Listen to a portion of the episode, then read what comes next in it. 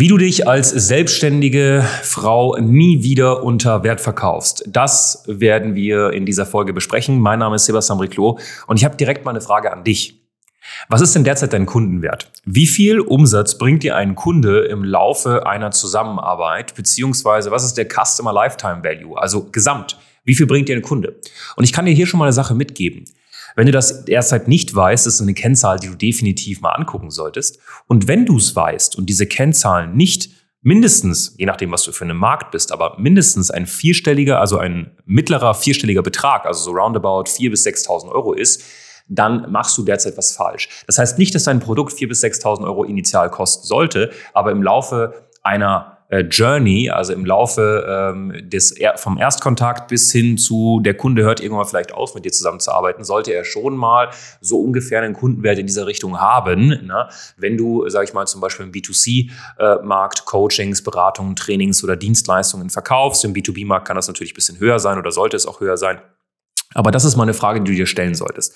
Wenn du derzeit nicht an einem Punkt bist, wo du pro Kunde im Schnitt, sagen wir mal, 4.000 oder 5.000 Euro verdienst, ne, kann man jetzt so nicht pauschalisieren. Ich müsste mir deine Situation natürlich angucken. Aber dann machst du wahrscheinlich was falsch. Ja, also wenn du im dreistelligen Bereich bist, machst du unfassbar viel falsch. Wenn du im unteren, tieferen, vierstelligen Bereich bist, ist auch nicht unbedingt vorteilhaft. Also das ist schon mal als Erstindikator, ähm, ob du dich unter Wert verkaufst oder nicht. Die zweite Sache ist, stell dir selbst die Frage, wenn du einfach mal guckst, wie viel Zeit du investierst in einen Kunden und wie viel er dir bringt am Ende des Tages, was dann grundsätzlich so dein Stundenlohn ist. Ne? Einfach mal dein Netto-Stundenlohn ich sag bewusst netto, ne? die meisten verkaufen zum Beispiel auch im B2C-Markt ähm, brutto natürlich ganz normal. Das heißt, nimm erstmal die 19 Prozent wieder zurück, sodass du einfach mal deinen Netto-Stundenlohn hast, weil die Umsatzsteuer wird einfach abgeführt. Nachdem du das jetzt erstmal gemacht hast, passiert Folgendes.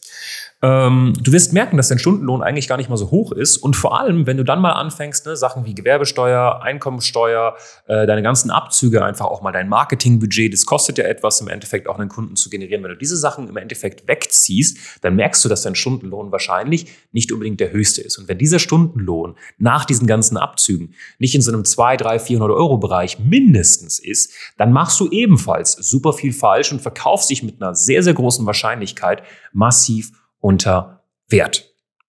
Was du dir ebenfalls als Frage stellen solltest, ist, mach dir mal bitte Gedanken, wie viel ist dein Angebot überhaupt für den Kunden wert? Ich gebe dir ein Beispiel.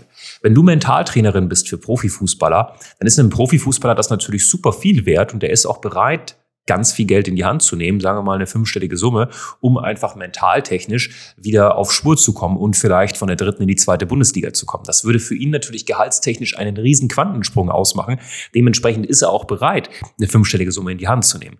Das heißt, du brauchst auch eine Zielgruppe, ähm, bei der deine Transformation, die du lieferst, ihr auch unfassbar viel wert ist.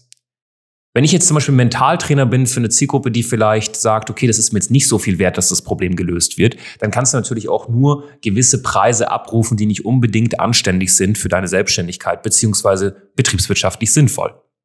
Wenn du jetzt aber merkst, dass das, was du tust, einen riesen Impact hat, sagen wir mal, du bist zum Beispiel Ernährungsberaterin für Selbstständige dann äh, musst du natürlich verstehen, dass dieser Selbstständige wahrscheinlich, wenn er seine Ernährung umstellt, wahrscheinlich auch seinen Wunschkörper langfristig erzielt. Das heißt, er wird selbstbewusster sein. Das heißt, er wird auch eine andere Wahrnehmung haben. Also seine Kunden werden ihn anders wahrnehmen. Er wird mehr Umsatz machen und in letzter Instanz wird er sich auch wohlfühlen. Er wird besser arbeiten. Allein dadurch, durch diese Leistungssteigerung, wird er ebenfalls fokussierter sein und mehr Umsatz machen. Das heißt, er hat eine massive Umsatzsteigerung. Und allein wenn dadurch zum Beispiel eine fünfprozentige Umsatzsteigerung bei einem Unternehmen, welches zum Beispiel eine Million im Jahr macht, so 84.000 im Monat, kann ja schon dazu führen, dass der einfach fünf Prozent mehr macht und dann merkst du schon, hey, das hat sich ja massiv gelohnt. Ne? Dementsprechend kannst du auch ohne Probleme vier- bis fünfstellige Summen dafür abrufen. Also es kommt auch immer darauf an, wie viel ist das Angebot, was du hast, für deine Zielgruppe derzeit wert. Das heißt, wenn du eine Zielgruppe hast, wo dein Angebot nicht so viel wert ist, dann wirst du natürlich auch nicht so viel Geld verdienen können, beziehungsweise abrufen können. Und jetzt in letzter Instanz, wenn du das alles verstanden hast als selbstständige Frau, ist es ganz, ganz wichtig, eine Sache zu beachten. Bitte ganz genau zuhören. Warum ist es dann noch immer so, dass du derzeit kleine Stundenlöhne hast, beziehungsweise Stundensätze verkaufst, statt einfach mal anständige Pakete und Ergebnisse? Und warum ist es so, dass dein Kundenwert so gering ist? Und die Antwort ist ganz simpel, weil du es derzeit noch tolerierst. Du tolerierst es einfach. Ne? Ich höre es so oft, ja, ich weiß, meine Preise sind zu günstig. Ja, ich weiß, meine Preise sind zu günstig. Ja, scheinbar weißt du es, aber du checkst es noch nicht richtig, dass du das einfach mal ändern solltest, weil es ist nicht vorteilhaft. Ist nicht gut für deine Kunden, ist nicht gut für dich, ist es für niemanden gut. So. Oder weil du tatsächlich selber denkst, dass zwei, drei, vier, 5.000 Euro viel Geld sind. Also wenn ich den Einwand selber fresse, wenn ich selber davon überzeugt bin, dass mein Produkt teuer ist, natürlich kriege ich das nicht an die Frau beziehungsweise an den Mann.